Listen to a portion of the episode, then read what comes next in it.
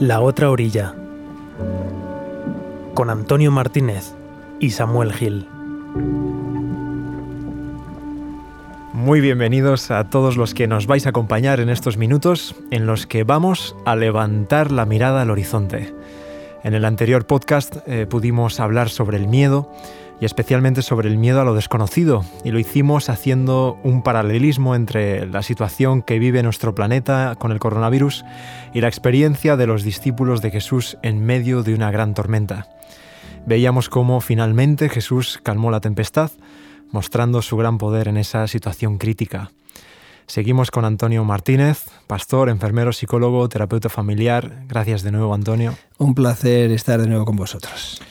Antonio, ¿cómo fue la segunda parte de la travesía que estábamos leyendo en, Mateo 14, una vez hecha la calma? Pues podríamos decir que diferente, ¿no? Jesús estaba presente y eso cambiaba totalmente la situación, ¿verdad? Una vez hecha la calma, yo me imagino que ellos pudieron levantar la mirada habían estado concentrados en las olas, pero ahora podían levantar la mirada y en el horizonte estaba la otra orilla.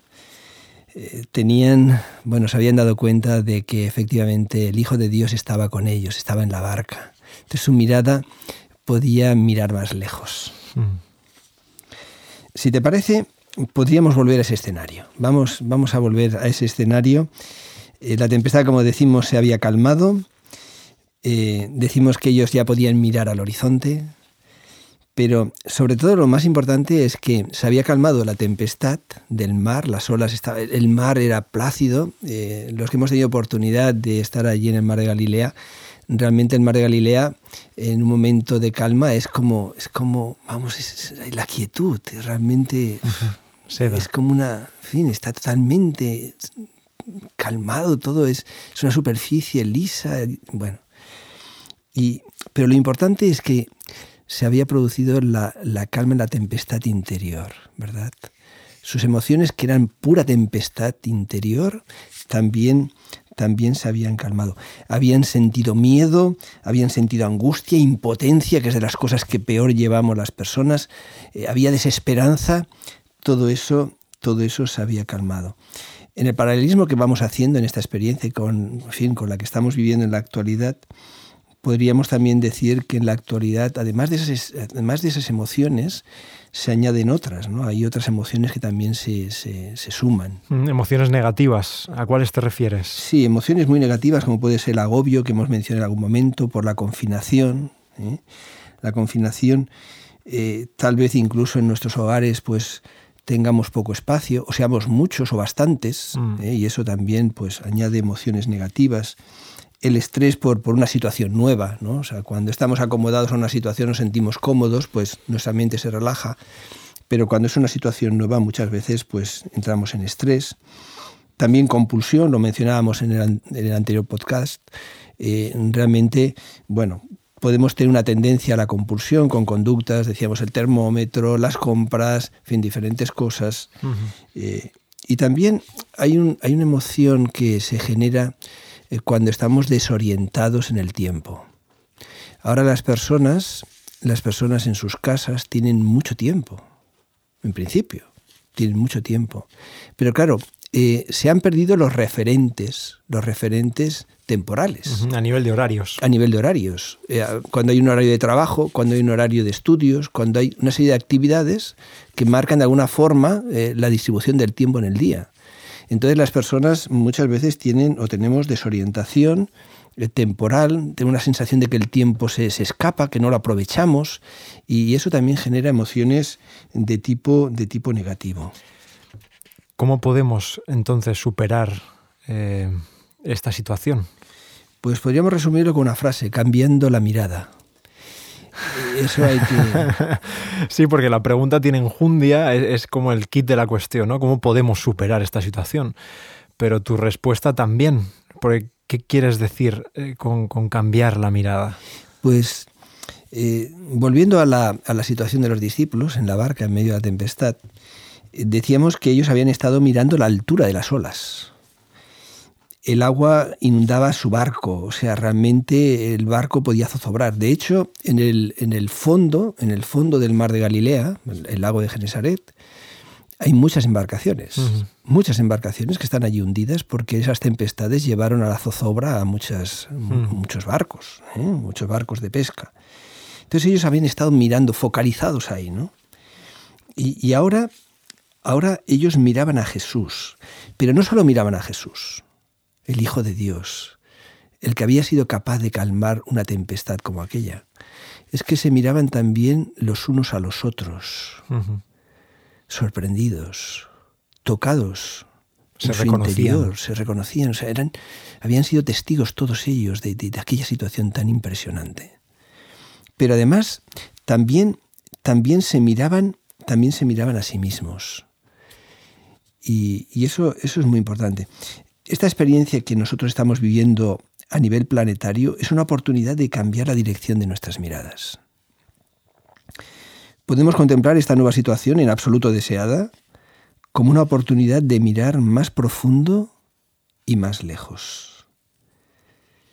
Mirar a Jesús. Tomarlo como referencia y base de nuestra confianza, que es la base de nuestra esperanza. Mirar más a Jesús mirarnos también a nosotros mismos. Eh, nosotros nos cuesta mucho menos mirar hacia afuera que hacia adentro. De hecho, estamos rodeados continuamente, y más en esta sociedad de consumo materialista, ¿verdad? Eh, estamos muy acostumbrados a, a, recibir tremendos estímulos, continuos estímulos, tanto visuales, auditivos, olfativos, gustativos, táctiles. Estamos rodeados de estímulos y, nuestra mirada, nuestro interés, nuestro, nuestro, la orientación de, nuestros intereses, muchas veces se dirige hacia afuera. Y tenemos la oportunidad de mirar más, más hacia adentro. Mm. Eh, Jesús les había dicho a los discípulos, hombres de poca fe. Les había dicho de alguna manera que había mucho que mejorar ahí dentro.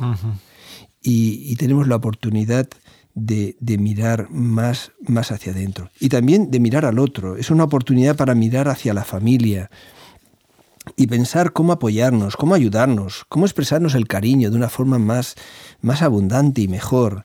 Eh, es una oportunidad de compartir momentos, de reír juntos. Es una oportunidad extraordinaria. Nuestra mente dispersa durante tanto tiempo puede concentrarse ahora en nuestros seres queridos de una forma especial.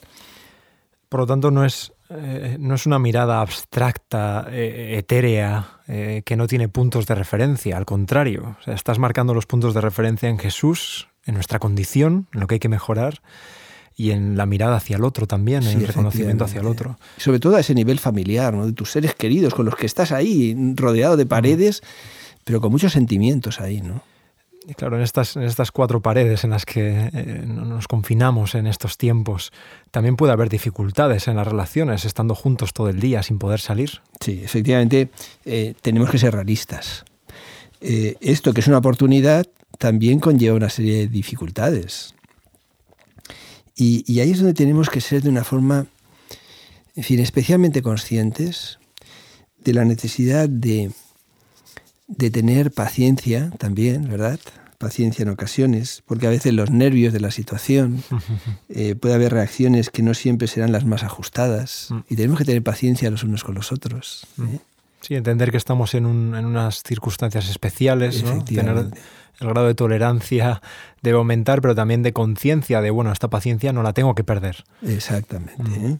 ¿eh? esa tolerancia que mencionas, ¿no? Porque además somos eh, pensemos que ahora estamos en, el hogar y, somos diferentes. Somos diferentes por el sexo, somos diferentes por las edades, los intereses, todo es muy distinto, ¿verdad? Esta sociedad, una cosa muy negativa es que ha roto los horarios familiares en general. Entonces a lo mejor los padres o el padre tiene un horario, la madre tiene otro horario, los chicos con el colegio tienen otro horario. Y entonces a lo mejor las actividades se distribuyen a lo largo del día de una forma distinta. Eso es negativo pero es facilitador en alguna medida, en alguna cosa. En este caso estamos todos juntos mm. y entonces las aficiones, los intereses, las preocupaciones, todo, está confluyendo ahí, ¿no? Entonces tenemos que tener paciencia, tolerancia, respeto también para comprendernos, mm. comprendernos, querernos muchísimo ¿eh? y ayudarnos, ayudarnos para llevar esta situación de una forma en que todos nos sintamos apoyados por los demás, ¿no? dentro de nuestro marco, dentro de nuestro marco familiar. Mm. Tenemos también, por cierto, que ser inteligentes. ¿eh? También la inteligencia debemos tenerla ahí, ahí bien, bien, bien presente. ¿eh? Mm. Cuando hablas de inteligencia, ¿a qué te refieres, Antonio, concretamente? Sí, quiero decir que aparte del tema emocional, que tenemos que, querernos, respetarnos, tolerarnos, ayudarnos, en fin, expresarnos mucho el cariño, comprendernos, aparte de eso tenemos también que aplicar una especie de inteligencia a la hora de organizarnos. Porque eh, comentábamos que podemos tener desorientación a nivel temporal. Y eso nos genera frustración y nos genera una sensación de, en fin, desagradable. No nos sentimos bien con esto, ¿no? Entonces, es muy importante que pongamos inteligencia en la situación presente que vivimos y que podamos hacer un horario. No se trata tampoco, pensemos que los horarios muchas veces son fuente de frustración aún mayor, ¿eh? porque las personas nos hacemos horarios, además queremos hacerlo perfecto, queremos hacer ahí el modelo, día modelo, y entonces al segundo día ya se acabó el horario, ¿no? No, un horario inteligente tiene que ser un horario donde no haya muchas cosas, pero las cosas que haya importantes tienen que hacerse tenemos que poner como hitos en el día, ¿no? Y tener, tener bien presente cuáles son los elementos fundamentales de lo que queremos vivir diariamente para estar en las mejores condiciones y para que esta experiencia pueda ser al final positiva. Estamos hablando, por ejemplo, de... Pues yo, yo pienso que, por ejemplo, para el creyente, un tiempo devocional, un tiempo de lectura de la Biblia, un tiempo de oración, ese, ese momento de meditación. Incluso para la persona no creyente, eh, tener un tiempo de, meditación, de lectura, de reflexión, es, muy importante. Eso nos ubica. En el caso del creyente, desde luego, nos ayuda precisamente a, tener nuestra mirada bien dirigida en esas direcciones que decíamos. Mirar a Jesús, mirar a, uno mismo, mirar a los demás, ¿verdad? nos ayuda en ese sentido. Yo diría también el tema del ejercicio físico, del cual se está hablando mucho, porque claro, no, se, puede, no se puede salir y es muy importante, porque si caemos en el sedentarismo, si no tenemos una estructura alimentaria, que también es muy importante, una mm. estructura alimentaria, si empezamos a picar entre horas, si no ponemos inteligencia en todo esto, el resultado puede ser muy negativo. O sea, ya no es el perjuicio directo que nos pueda producir el virus, en el caso de, en fin, por su peligro, ¿no? Sino ya es los efectos colaterales también que se producen por, por un desorden, ¿no? una merma en otras dimensiones de nuestra vida. Efectivamente. Pues yo pensaría en la vida devocional, en el ejercicio físico, en el tiempo de ocio con la familia, también, el tiempo de ocio con la familia es es, muy importante, ¿no? O sea, por decir, bueno, en esta hora pues vamos a ver una película, o vamos a ver un documental, o vamos a hacer lo que sea. Un tiempo recreativo también que nos recree como familia, ¿no? Como personas. Incluso un tiempo para uno mismo, un tiempo para uno mismo porque no en todo vamos a coincidir, efectivamente, antes lo decíamos, y entonces qué importante que tengamos un tiempo para nosotros. Uno escuchará su música, el otro tal. O sea, cada uno pues que tenga un tiempo porque eso, eso lo necesitamos todos. Podemos ser introvertidos, podemos ser extrovertidos, podemos eh, tener características muy distintas, pero un tiempo para nosotros todos lo tenemos. Si tenemos niñitos, otra parte del horario sería muy importante eh, dedicarle un tiempo especial a los niños. En fin, que creo que mm. tenemos que aplicar inteligencia y no vivir el día según llega, mm. sino que tenemos que aplicar una estructura. La mm. estructura nos hace sentirnos seguros, nos hace sentirnos que crecemos en las cosas, eh, nos quita frustración y nos, nos da esperanza y confianza. Ante toda esa desestabilización externa, que por lo menos nosotros en nuestro interior, en nuestro hogar, familia, podamos aportar una estructura eh, de tiempo, de organización, que, que sea estable. Efectivamente. ¿eh? Ahora mismo el mundo se está desestructurando, es así, o sea, todo lo que hacíamos, todo lo que hacía este mundo a nivel económico, social, a nivel general, pues está reestructurándose, se está desestructurando y tendrá que irse reestructurando. Nosotros, efectivamente, a nivel familiar, a nivel del núcleo, del hogar, tenemos que mantener una estructura. La estructura es una palabra clave para nuestra mente, para nuestra familia y de hecho para el mundo en general. Decías que vivimos en, la situación actual una oportunidad de mirar a Jesús, a nosotros mismos, en nuestro interior y a los demás. Sin duda esto es importantísimo. Es muy importante y, y vale la pena enfatizarlo, pero incluso me gustaría añadir otra mirada, otra mirada más. Otra mirada. Un cuarto punto de referencia. Un cuarto punto de referencia, ¿eh? De mirar hacia abajo, de mirar las olas, de mirar su altura, de mirar su peligro, de mirar el coronavirus, de mirar todo lo que puede pasar o lo que está ocurriendo, eh, levantar la mirada, mirar al horizonte. Bueno, en esa cuarta mirada yo diría que es importante que miremos al futuro. Como creyentes conocemos la palabra de Dios. Y si alguien no debe sorprenderse por lo que está ocurriendo, es un cristiano. La Biblia tiene capítulos enteros dedicados al futuro, para que no nos pille desprevenidos. Y, si miramos al futuro y lo hacemos a través de la palabra de Dios, la fe, la confianza y la esperanza tienen que verse fortalecidas. Qué importante esto. Mm. Jesús, de hecho, Jesús, de hecho, se, se preocupaba continuamente, se empeñaba en que sus discípulos fueran capaces de mirar hacia el futuro. Hay muchos textos, ¿verdad? Muchos textos que hacen referencia a esto. Pero quizás hay uno que viene a mi mente, eh, que a mí personalmente me gusta y que, bueno, los cristianos, la mayoría lo, conocemos incluso de memoria, ¿no? Y, casi, si me permites, lo, lo, digo, porque es un texto, dice Jesús, en un momento en que los discípulos, era otra situación, pero es un momento en que ellos están, están un poco angustiados, están inquietos. Eh, y en ese momento Jesús les dice, no se turbe vuestro corazón. ¿Creéis en Dios? Creed también en mí. En la casa de mi Padre hay muchas moradas. Si no fuera así, yo os lo habría dicho. Voy pues a preparar lugar para vosotros.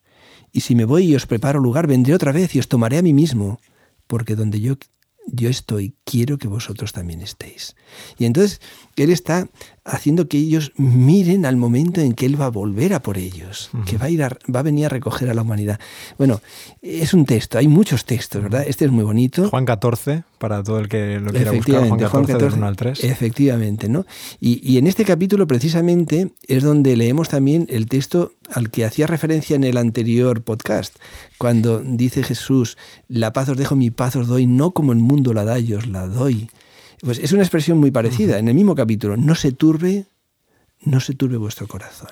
Mm. Que, que yo estoy con vosotros y que yo voy a volver.